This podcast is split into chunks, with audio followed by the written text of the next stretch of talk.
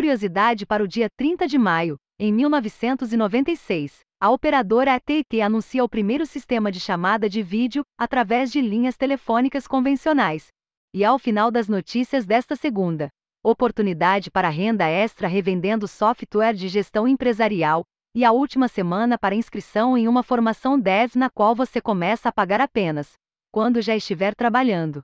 Desenvolvedor holandês afirma que profissão deveria ser regulamentada. Paul Henning Kamp, conhecido por trabalhar em vários projetos, incluindo FreeBSD e Varniz, afirma que já passou da hora de engenheiros de estarem sujeitos à responsabilidade civil e criminal profissional pelo código que produzem, assim como na maioria das outras áreas de engenharia. Para quem afirma que isso faria muitas pessoas abandonarem o setor, Camp argumenta que esse seria precisamente o seu ponto. As informações são do site Association for Compute Machinery. Especialistas discordam sobre banimento de sistemas de reconhecimento facial na segurança pública, para Lauren Spindola, coordenadora da ABS e líder de políticas públicas da Microsoft, ao banir esses sistemas. Nunca chegaremos a treinar essas IAs sem vieses e riscos em um ambiente controlado. A tecnologia, argumenta Spindola, pode ser algo muito positivo no futuro. Dora Kaufman, professora de Tecnologia de Inteligências e Design Digital da PUC-SP, diz que esses sistemas podem ser uma oportunidade para maior transparência, rastreando a forma como foram treinados, já que nós seres humanos nunca teremos essa chance. As informações são do site Mobile Team.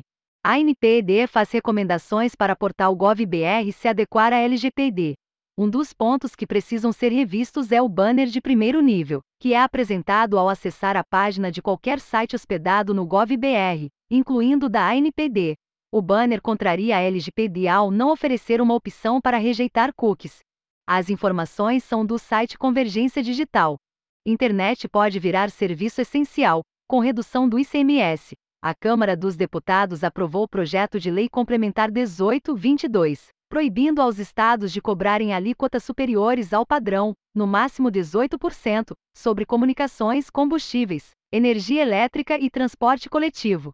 Esses serviços hoje são classificados como supérfluos. Em telecomunicações, a cobrança do ICMS pode chegar a 37%.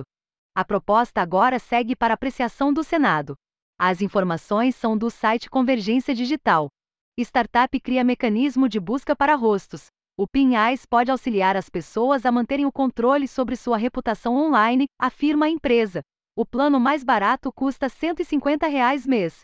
Um executivo de tecnologia, que pediu para não ser identificado, usa o sistema para identificar pessoas que o assediam e usam suas fotos reais, mas não seus nomes, nas redes sociais. As informações são do jornal The New York Times.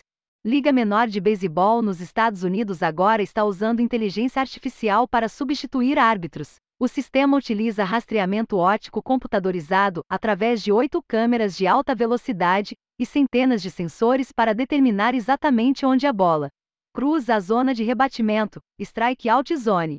Ainda há um árbitro presente em cada partida, mas ele apenas repete as decisões do sistema. As informações são do site Sladot. Cientistas holandeses demonstram avanço em sistema de internet quântica.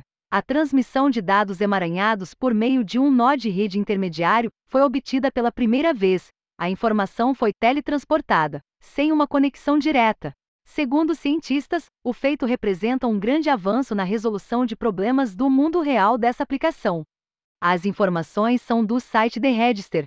Inteligência artificial pode detectar e destruir malware em 0,3 segundo. O sistema trabalha sob a perspectiva comportamental, como um vírus infecta e ataca sistemas, ao invés de procurar por códigos maliciosos dormentes. Apesar de performar muito bem, a taxa de falsos positivos em 14% continua muito alta e precisa ser melhorada, afirmam os pesquisadores. As informações são do site The Register. Conquiste uma renda extra tornando-se revendedor do ERP Gestor. Você não precisa mais construir uma ferramenta ou desenvolver e manter um software para começar a ganhar dinheiro com tecnologia. O e-gestor cuida de toda essa estrutura e você pode focar apenas na expansão da sua carteira de clientes. Confira mais detalhes.